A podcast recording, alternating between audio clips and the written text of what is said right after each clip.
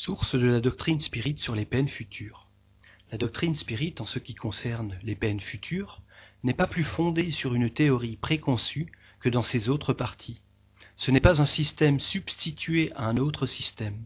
En toute chose, elle s'appuie sur des observations, et c'est ce qui fait son autorité. Nul n'a donc imaginé que les âmes, après la mort, devaient se trouver dans telle ou telle situation.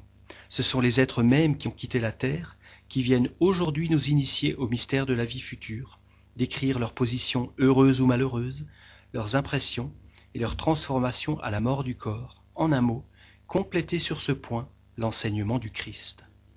Il ne s'agit point ici de la relation d'un seul esprit, qui pourrait ne voir les choses qu'à son point de vue, sous un seul aspect, ou être encore dominé par les préjugés terrestres, ni d'une révélation faite à un seul individu, qui pourrait se laisser abuser par les apparences, ni d'une vision extatique qui prête aux illusions, et n'est souvent que le reflet d'une imagination exaltée.